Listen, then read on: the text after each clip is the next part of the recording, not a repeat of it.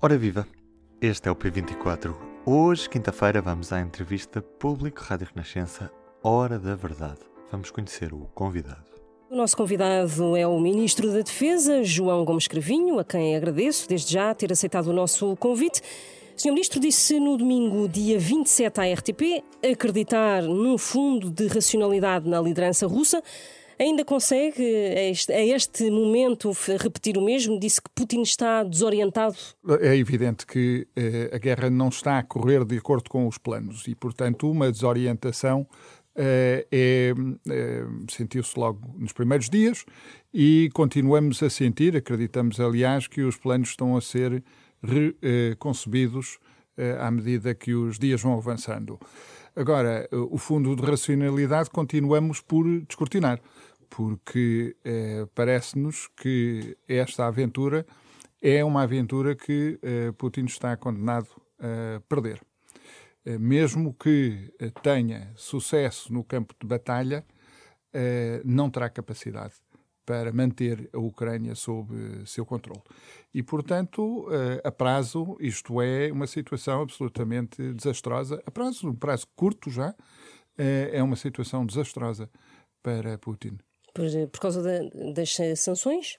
Por causa das sanções, sanções têm um impacto muito mais significativo do que a maior parte dos comentadores imaginavam uh, sobre a economia russa, sobre a vida uh, na Rússia, uh, que obviamente fará com que as pessoas pensem se a sua liderança está de facto a ser prudente e inteligente, isso por um lado, mas mesmo no campo militar dentro da Ucrânia há enormes dificuldades, isso é muito palpável, e essas dificuldades tenderão a aumentar com o tempo, na medida em que as reservas uh, russas, reservas militares, uh, são, são reservas, enfim, de, de segundo nível. Putin será obrigado a pôr em campo cada vez mais uh, militares recrutados que estão a fazer o seu serviço militar e não profissionais, e obviamente que isso origina um desgaste militar muito grande. Portanto, tanto do ponto de vista militar, como do ponto de vista económico, como do ponto de vista político, antevejo que a situação uh, vai correr muito mal para a Rússia. Mas não antevê que uh, o território ucraniano vai ser palco realmente de uma batalha durante muitos anos? Corre-se o risco de um conflito muito prolongado, terrível, eh, para a Ucrânia, terrível também para a Rússia e terrível para todos na Europa, mas muito especialmente para a Ucrânia.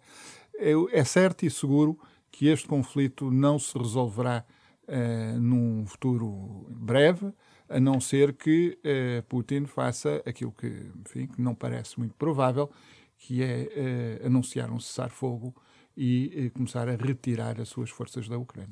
É a favor de um estatuto especial para a Ucrânia na União Europeia, como por exemplo o PSD já veio sugerir? Isso Bom, ajudaria é, alguma coisa? Isto é uma matéria mais do, do meu colega uh, Augusto Santos Silva, do Ministério de Negócios Estrangeiros.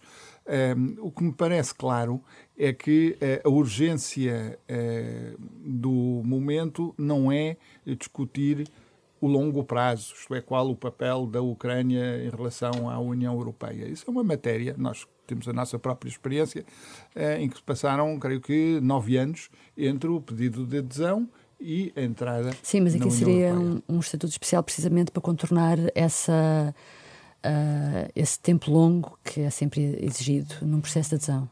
Mas eu, eu, creio que a entrada na União Europeia é um processo uh, moroso e complexo por virtude daquilo que significa. E, portanto, não, não vejo que seja possível, com uh, uma simples alteração de designação, ultrapassar uh, uhum. as imensas complexidades técnicas de um processo de adesão. Isto para não falar de, do óbvio. o processo de adesão requer unanimidade dos 27 Estados-membros. Eh, ora, estamos muito longe de ter essa unanimidade. Temos, no entanto, uma, uma unanimidade muito clara em relação à necessidade de apoiar a Ucrânia eh, face à agressão da Rússia. Hum. Eh, o presidente Zelensky já assumiu que a NATO não está preparada para receber a Ucrânia como membro da, da, da NATO. Este recuo muito recente traz vantagens para as negociações com, com a Rússia? Bom, vejamos.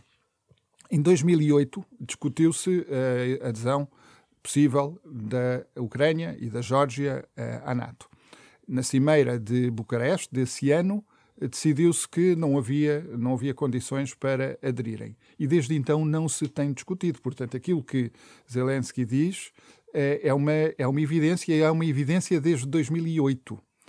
É, ao dizer, ao falar da aproximação da Ucrânia à NATO, ao falar da possível adesão da Ucrânia à NATO, Putin criou é, uma ideia que é completamente fantasiosa e, eh, com base nisso, justifica o injustificável, que é a invasão da Ucrânia. Quando Zelensky diz que eh, não está em causa agora a adesão da Ucrânia à NATO, está a dizer algo que é, que é óbvio para qualquer observador. Um, se isso ajuda a criar um mecanismo de saída para Putin, não sei, o tempo dirá, mas é, é, Porque é deixou um facto, de haver esse pretexto, não é? De... Deixou de, mas o pretexto nunca, nunca foi real. O pretexto foi simplesmente um, um enfim, uma manobra de propaganda para justificar o injustificável. Se agora ele vem dizer, ah, afinal não vão entrar e, portanto, nós podemos retirar as nossas forças, bom, é, enfim, se isso é uma maneira de salvar a face do presidente da Rússia e permitir que ele, que ele, que ele se retire, tanto melhor, mas é, evidente que se tratava de um pretexto absolutamente sem fundamento. Em relação ao orçamento da, da defesa, já foi uh, já refez esse orçamento uh, para 2022 porque necessariamente vai ter de ser revisto ou não? Bom, como se sabe, nós estamos num regime muito especial, que é o regime de, do Odécimos, e o orçamento será um orçamento apresentado pelo próximo governo e será um orçamento para um período curto, possivelmente apenas seis meses. Uh, e depois temos o orçamento de 2023. Eu aqui diria duas coisas. Em primeiro lugar, no que toca a 2022, uh, eh, nós vamos eh, ter de fazer uns, uns ajustes. Nós estamos a gerir uh, já cancelando algumas despesas, cancelando alguns exercícios e, desse modo, gerando poupanças que eh, permitem eh, o, o, empenhamento e o por causa dos duodécimos das nossas... Eh, não, não, não, por, simplesmente eh, por causa da situação nova que se criou e da possibilidade que nós temos de ter de empenhar a curto prazo eh, tropas e, portanto, temos de ter essa disponibilidade financeira. Mas diria que para a segunda metade do ano, ou seja, para o Orçamento do Estado de 2022, provavelmente, eh, quando ele for apresentado daqui por um mês e meio, dois meses, provavelmente terá de haver um ajustamento. Vamos ver o que acontece daqui até lá. Que ajustamento de... é que estamos exatamente a falar? Eh, pode falar de alguns números? Eh, neste, neste momento? momento? ainda não, eh, nem sequer se será necessário o ajustamento. Acredito que provavelmente será, mas provavelmente mais pequeno. Agora, 2023, a situação é diferente pelo seguinte. Este ano, 2022, é um ano de revisão da Lei de Programação Militar. A Lei de Programação Militar tem uma vigência de 12 anos, mas é revista a cada 4 anos. Ehm, e, portanto, nós temos eh, este ano esse trabalho de revisão da Lei de Programação Militar e eu creio que isso terá de se refletir no, portanto, são, são investimentos para as Forças Armadas eh, e é evidente que o dinheiro que se gasta em investimento depois implica também mais algum acréscimo em termos de funcionamento e de manutenção. Um, mas acredito que para 2023 e anos subsequentes seja necessário um, um, aumento face àquilo que é a lei de programação militar atualmente em vigor. E podemos chegar uh, um, ao objetivo de uh, eh, 2% do PIB em defesa em 2023, por exemplo? Em 2023 não está previsto, nunca esteve previsto no âmbito da, do, do, nosso planeamento para a NATO. Aquilo que está previsto é chegarmos a 1,68% em 2024. Vamos ver se as circunstâncias nos permitem. É uma matéria que, obviamente, terá de ser Pois depois do anúncio governo. da Alemanha, há uma pressão agora para os, para os outros países, não é? Bom, o anúncio da Alemanha é, é, altera, de facto, o, o panorama geoestratégico na Europa, altera também a forma como olhamos para as despesas militares e olhamos para o contributo que cada país pode dar à preparação eh, militar e de defesa da União Europeia e da NATO. Portanto, admito que seja um gesto de natureza transformativa.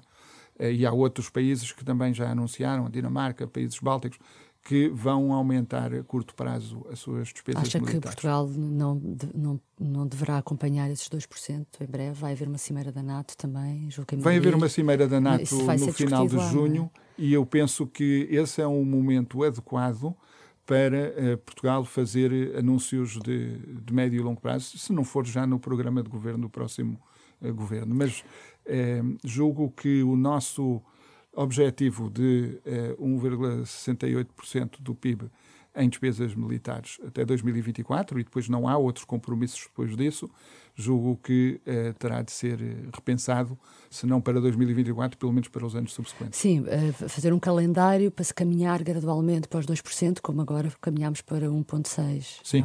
É? é? isso sim, que, está, sim. que defende? Sim.